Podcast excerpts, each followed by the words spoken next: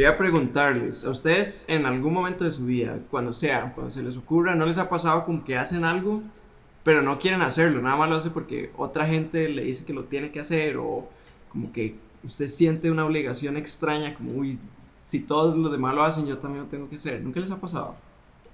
Bueno, yo sinceramente no lo hago porque usted lo hizo, sino que a mí básicamente me pasó algo que, que de chiquitito me molestaban. Eh, me decían demasiados apodos por ser una persona librecita, ¿verdad? Entonces, creo que al llegar, bueno, de la escuela, de primero a sexto grado de escuela, yo era bastante gordito. Ya llegué a séptimo y eso era otra realidad, ¿verdad? O sea, entrar al colegio, ustedes saben que es entrar a otra realidad y, y, eso fue todavía más peso para mí el decir, di, yo tengo que bajar de peso. Mm, man, no comía. Eh, de mis desórdenes de alimento eran demasiado grandes. Yo a veces solo cenaba o almorzaba, pero no hacía las, los alimentos que tenía que hacer al día. ¿Dormía? Sí, pero no era... Dormía mucho más bien. No, no, bro, vieras que sí me acostaba muy tarde. Yo creo que eso también es otra cosa que afectó mi salud a tal punto que eso me llevó al hospital y casi... Eh, casi no la cuento. Casi no la cuento. Pero sí, Dani, eso, eso es una experiencia que yo tuve. así bien, fuertecito. Bueno, yo creo que a todos nos pasa. O sea, en algún momento u otro, la gente, nuestros amigos o nuestros círculos más cercanos, no es como que nos obligan, porque yo creo que cuesta mucho que alguien llegue y le diga, más, si usted no hace esto, me lo voy a pegar. Pues si usted no hace tal, eh, le vamos a dejar de hablar. No es así, pero usted siente que tiene que hacerlo. Vea como eso que dice usted. Tal vez no es como que le estaban diciendo, Henry, tiene que bajar de peso pero con diferentes comentarios, con su actitud, su comportamiento, básicamente lo estaban obligando y uno termina haciendo cosas que tal vez usted no quería hacer eso. Nada más es por lo que los demás decían.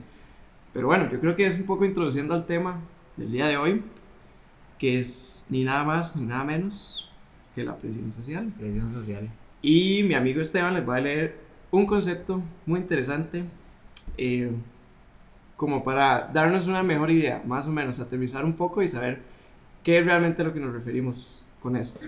Sí, es muy curioso porque si ustedes ven acá, dice que esto se presenta cuando nosotros ignoramos nuestra individualidad y nuestros propios principios. ¿Verdad? Cuando nosotros simplemente dejamos de creer en lo que nosotros creemos fielmente, eh, pues tenemos la tendencia a irnos por esta, esta presión social. Eh, dice también que se trata de dejar de ser libres. Eso está muy curioso. Ahí le dejo a cada uno pensar por qué se trata de dejar de ser libres. Vivimos en un mundo en el que nos centramos mucho en cumplir con los estándares sociales. Probablemente no todos son conscientes de hasta qué punto la presión social nos ha afectado a lo largo de nuestras vidas. ¿Qué creen ustedes cuando dice que se trata de dejar de ser libres? Está curioso eso, ¿verdad? Sí. Está fuerte. Es, yo creo que va muy, muy a lo que menciona al inicio, que una vez que nosotros dejamos nuestros principios de lado y todo lo que, con lo que hemos crecido tal vez, hacia hasta cierto punto dejamos de ser libres por lo mismo, porque estamos estando como un cierto tipo, entre comillas, de esclavitud, porque no estamos haciendo lo que nosotros de verdad queremos, sino lo que vemos en el mundo y creemos que eso está bien. Sí, yo creo que es, es parte de ser aceptados, o mucha gente lo que cree es que necesita ser aceptados por todo, ¿verdad? Eh, sabiendo hace poco una serie donde resulta que la novia del muchacho le decía como se tiene que vestir así, así, así, ¿verdad? Y llegó un punto donde el muchacho dijo, no, ya no quiero, porque no, no lo hacía parte de él. Entonces yo creo que ahí es donde es parte de ser libre, es parte de que eh, dejar que las personas sean como es, ¿verdad? Porque usted tiene que limitar a una persona por cómo se viste o por, o por cómo actúa. Si usted quiere ser con alguien, di, quiéralo como es, fin, digamos. Hay que quitar ese tabú de que la aceptación tiene que ser... Eh, de tal forma, o estereotipada o lo que sea. No, realmente eh, creo que hay que quitar eso. Y parte también lo de, esto lo de la presión social, ¿verdad? Porque creo que va como de la mano los dos temas. ¿Por qué creen ustedes que este tipo de presión afecta tanto a las personas? ¿Por qué creen que puede ser? Yo siento que que tal vez muchas personas están como en búsqueda de encontrarse a sí mismas, ¿verdad? Y a veces no, por no saber quiénes son, quieren como caerle bien a todos, entonces si ya llega una persona y le dice, haga esto, haga lo otro, porque esa persona lo dice, lo hago, ¿verdad? Y, sin importar cómo me sienta yo o, o, qué me gusta a mí. Entonces, por ejemplo, en mi caso fue así, eh, yo me quedé en séptimo de colegio por hacer cosas que otras personas este, eh, me decían que hiciera, por ejemplo, faltar a clases y demás. Entonces, perdí todo un año por culpa de eso, ¿verdad? Y yo sé que muchas personas, de hecho, yo creo que la presión social ha llevado hasta el extremo de que personas se mueran, ¿verdad? Ah, que tal vez les, les, dicen, este, vaya, tire de un puente y, ¿verdad? Este, pues, va y lo hace, porque no tiene esa identidad de quién es o, o, o por qué estoy aquí. Entonces hace lo que le da la gana de la otra persona. ¿Y usted cree que poniendo ese mismo ejemplo, el, el, el caso de que usted se haya quedado en, séptimo del colegio fue por tal vez falta de identidad?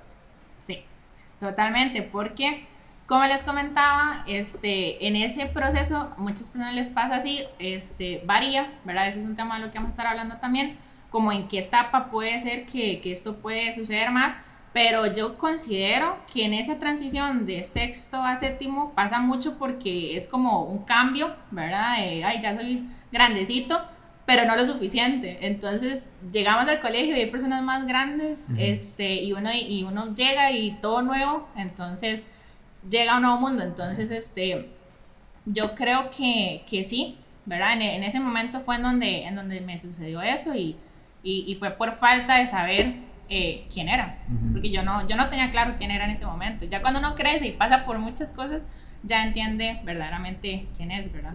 Justamente eso, yo creo que es, es, es, un proceso que todos pasan. Eh, nadie nace, como dice, nadie nace aprendido. Eh, no todos ya tienen la, la identidad tan clara como otros tal vez puede ser. y entonces de, es, es bueno entender que es un proceso por el que todos pueden llegar a pasar también lo que pasa es que en la escuela y en el colegio, incluso en la misma universidad, trabajo, lo que sea, no todos van a entender eso. Y ahí es donde uno se da por esa presión social también.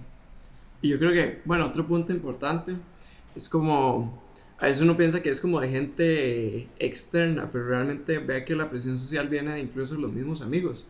Y entre comillas, amigos. Es gente que uno dice, es que yo confío en esta persona. Si él me dice que haga esto, debería hacerle caso, porque él me quiere, ¿verdad? O esa es como la idea que uno tiene o si es mi amiga o un grupo de amigos o gente de tal grupo en el que estoy y es gente en la que usted confía. Entonces tal vez yo creo que uno se da mucho por ahí también, ¿verdad? Eh, claro, lo de la falta de identidad, 100% de acuerdo, me parece que es totalmente el caso y a mí también me pasó. O sea, yo me acuerdo que yo en el cole yo, yo sentía que yo no tenía personalidad, o sea, hasta después que ya comencé a decir como, mira, estas cosas no me gustan y estas cosas sí me gustan, ¿verdad? Y como usted crear su propio criterio. Pero el hecho de que gente cercana a usted, como que esté constantemente diciéndole, hey, haga esto, haga lo otro, digo, no se va, se van todas, digamos, porque es como, en buena teoría, ellos son gente que me quiere y no me van a decir nada malo, pero realmente no siempre es el caso. No sé cómo lo ven. Justamente lo que hablábamos un poco, hecho el podcast, eh, el, perdón, el episodio anterior, que mencionábamos que ser un poquito curioso tampoco está mal, pero poniendo, qué sé yo, el ejemplo del alcohol que mencionábamos ahora, nosotros, en el caso de Dani y yo, por ejemplo, que nosotros dijimos que probamos el alcohol por primera vez y no fue por presión social, fue porque quisimos, porque tal vez fue esa curiosidad como, mm, ¿a qué sabrá esto? De verdad, o sea, sabrá rico, sabrá feo, ya después nos dimos cuenta que sabe bien feo y, ¿verdad? Efectivamente. Eh, sí, pero de hecho les iba a preguntar justamente, ah, perdón, ya se me No, sí, y no solo eso, Esteban, sino que o sea, a veces uno hace tantas cosas por, por no solo presión social, sino que a veces el hecho de que, bro, usted tenga un límite, o sea, tenga, qué sé yo, a ver, lutos de relaciones, de parejas, X, ¿verdad? Que se lo de, llegan sus compas y dicen, eh, ¿qué Henry? Jala, jala tomar para que baje esas penas con, con Guaro.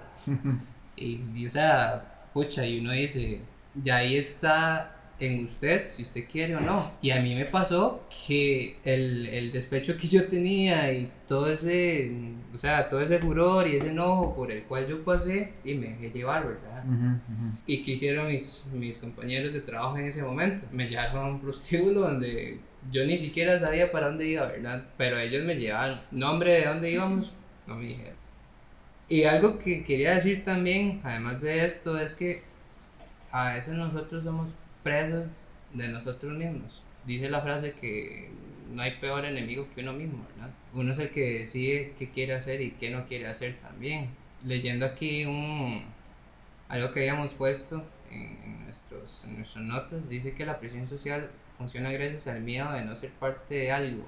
Mm. Y creo que esto que pasó conmigo y el prostíbulo de, de, que también estaba en la pizzería, eh, bueno, en el trabajo donde yo estaba y tampoco me sentía parte de ellos, al ya yo despegarme de mi, mi expareja, y ya ellos se comenzaron a relacionar más conmigo. Y yo por miedo me les anoté. Y ya mis viernes y mis sábados no eran iguales. O sea eso de que un día me decían Henry jala a la iglesia y yo por allá al otro lado me decían qué más jale al, jale al barcillo jale ahí a, a tomarnos algo a comernos algo decían. Y nada que ver verdad era ir a, hacer otra cosa. Pero así era y usted cree que, no está obligado a responderme, pero sería preferiblemente ojalá me responda. ¿Usted cree que el hecho de que usted no, el hecho de que usted fuera ahí, a esos bares o donde sea que fuera, en lugar de ir a la iglesia o algo un poquito más eh, constructivo, ¿cree que, fue, ¿cree que fue falta de determinación suya? En ese momento yo no sabía dónde estaba mi Ajá. En ese momento era lo que salga.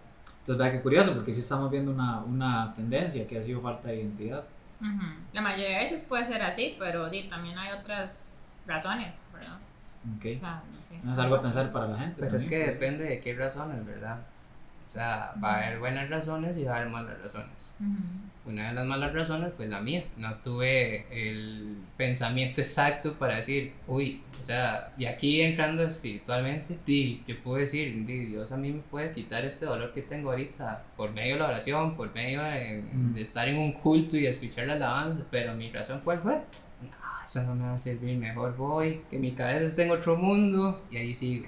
Pero mis amigos estaban ahí también. O sea, la razón por la cual yo estuve ahí es porque, uy, qué cool esos compas, ahí están, están, están en su ride, están felices y yo y yo metí en la iglesia. Pero es que ahí es donde también hay que pensar. La definición de su felicidad en ese momento era totalmente diferente a la que usted tiene ahorita. Yo tenía un hueco. Entonces. Y lo llenó con lo, Y lo llené con lo peor que hay en este mundo. Sí, no solo eso. O sea, vea que. O sea, ellos. O sea, al final creo que volvemos a lo mismo, que es estas personas en las que usted tal vez confiaba, usted decía, ah, sí, son personas que yo creo en ellas, determinaron generando algo en usted y eso lo llevó a usted a quedar en eso, ¿verdad? Pero bueno, yo creo que algo que quería preguntar y me parece interesante, como qué cosas positivas, ahora dijo como cosas positivas y negativas. ¿A qué se refiere eso? Digamos, como cosas que sacamos positivas de la presión social. O está hablando como de otra cosa, no sé. Es que también puede ser, algo que conversábamos es que para mí, ¿verdad? No, no sé para ustedes, pero hay presión social positiva, ¿verdad? Porque también, por ejemplo, si en esa situación hubiera tenido, nos hubiera tenido a nosotros, digamos, y le hubiéramos dicho, Gen, este, venga a la iglesia, eh, hagamos estos devocionales, no sé, algo que lo acercara más a Dios, siento que esa es presión social positiva para mí.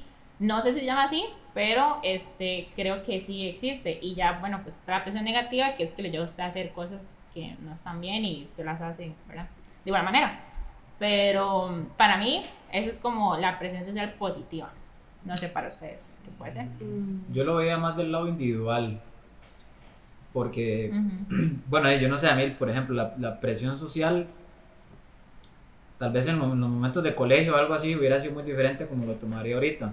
Justamente cuando hablaba con Steph, que yo, que, bueno, lo mencionábamos todos, que decíamos como que yo pensaba que un tipo de presión social podía ser cuando alguien lo subestimaba a uno, ¿verdad? Que le decía como, yo no creo que usted pueda hacer esto, no creo que usted sea lo suficientemente, suficientemente capaz entonces a mí eso más bien me impulsa más y yo me vuelvo más competitivo, etcétera, lo que le llaman la psicología inversa. Exactamente. Pero, este, qué sé yo, si es más, jale esta fiesta, eh, va a tener la noche su vida, lo que usted quiera, bla, bla, bla. Digo, no gracias porque tengo que ir a entrenar al día siguiente tempranito. Eh, no gracias porque tengo que ir a, a, tocar a la iglesia al día siguiente.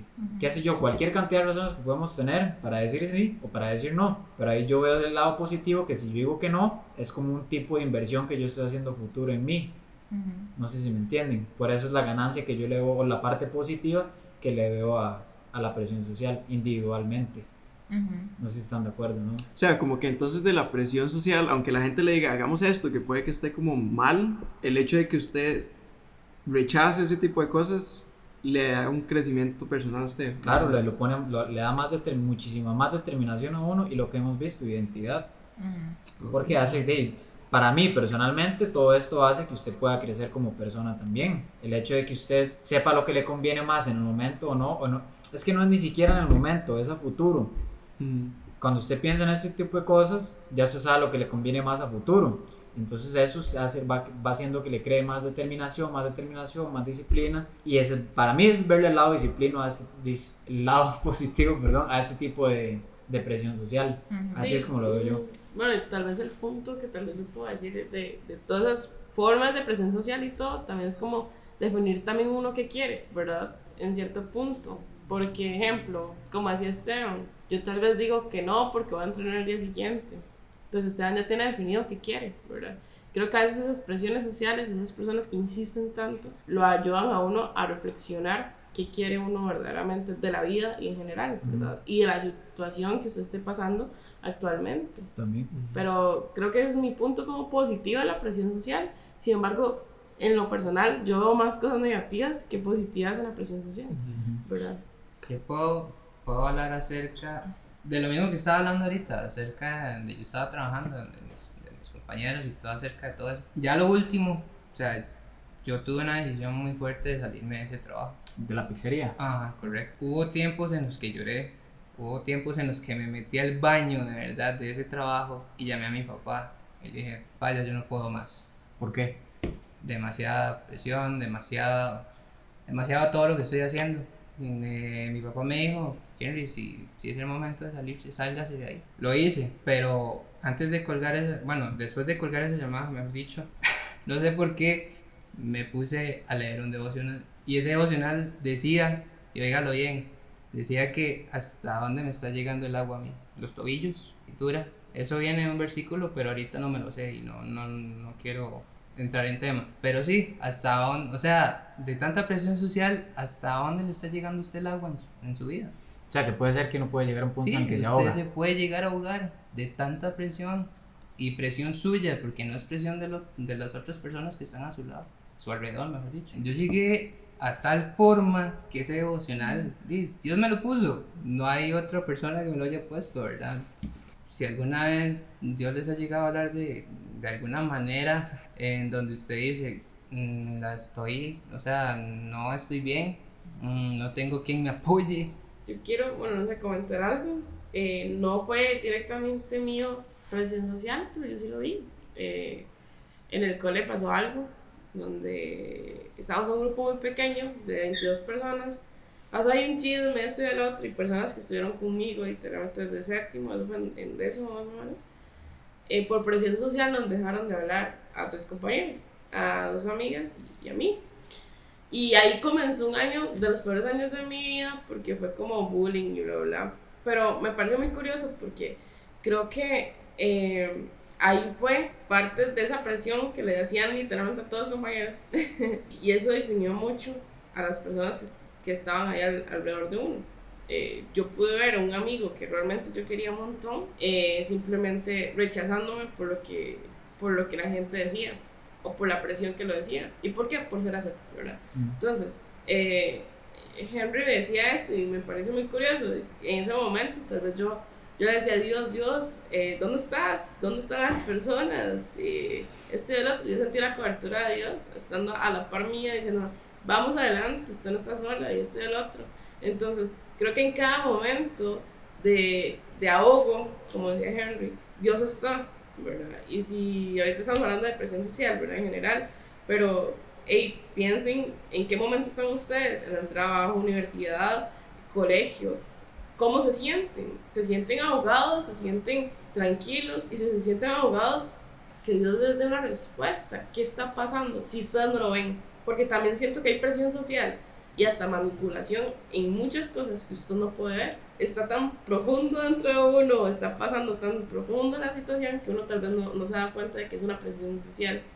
Sí, definitivamente. En, lo que rescato mucho de eso que usted dijo es que Dios está. y muchas veces ni nos damos cuenta que está. También. que está trabajando en maneras que ni nos damos cuenta, ¿verdad? Que uno es como, Dios, ¿dónde estás? Tranquilo, estoy trabajando, déjelo trabajar, ¿verdad? A veces es, hay una canción, a mí nunca se me olvida, muy bonita de, de, Maverick City, que se llama Wait on You. Eh, justamente ahorita sacar una versión en español que se llama Esperaré en ti. Y como a veces nosotros no tenemos ese tipo de paciencia de esperar en Dios y simplemente quedarnos sentados un momentito y pensar y después actuar basado en lo que Dios nos está diciendo también, ¿verdad? Pero bueno, sí, es, es, un, es un punto muy importante. ¿sí? ¿Ustedes en dónde creen que puede ser los lugares donde más se desarrolla este tipo de presión social o las épocas de, de su vida?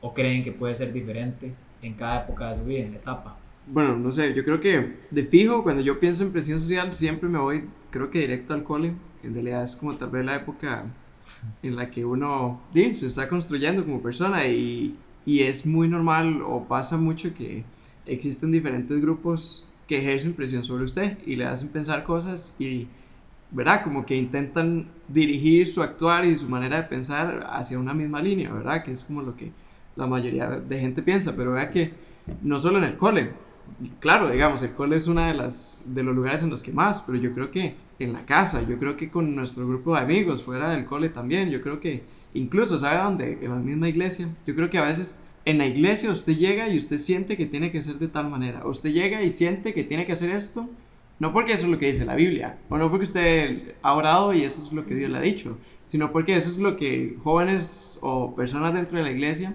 ejercen presión sobre usted y le hacen pensar como, ah, tiene que hacer esto, digamos. Tiene que ser perfecto. Exacto, cosas como esas. Yo me acuerdo, o sea, yo cuando era más, más joven, o sea, yo me sentía como mal porque yo decía, de verdad soy una basura de persona porque no soy como estas otras personas aparentan, digamos. Y no es como que me estaban diciendo así, pero creo que ellos ejercían de cierta manera, con ciertos comentarios, una presión sobre mí. Entonces, yo quería ser perfecto, digamos. Y ya después fue todo, mira, yo creo que esto simple y sencillamente no está bien, no se puede. Y no tengo que buscar eso, porque, ¿verdad? Como decía Steph también, hay que saber qué es lo que yo quiero. Y ahorita yo no quiero ser perfecto, ¿verdad? O sea, no me parece que esa es la finalidad, pero es interesante cómo en muchos lugares, como, como decía usted, existen esos tipos de presiones. Incluso la iglesia es uno de ellos. Aunque tal vez uno no lo piense mucho, me parece. No sé si ustedes les yo creo que, eh, creo que siempre hay, hay, no sé, eh, hay, ahí se me fue la palabra, hay eh, personas que siempre influyen demasiado. Entonces creo que la familia es una de las personas, de, de grupo de personas que siempre influyen, ¿verdad? No sé si llamarlo como presión, pero muchas veces sí hacen presión en ciertas cosas. Y es toda la vida. el cole en su momento, la escuela en su momento, el trabajo en su momento. Pero creo que, al menos las personas que han crecido en, en, en una iglesia y todo, yo también apoyo mucho lo que dice Ani.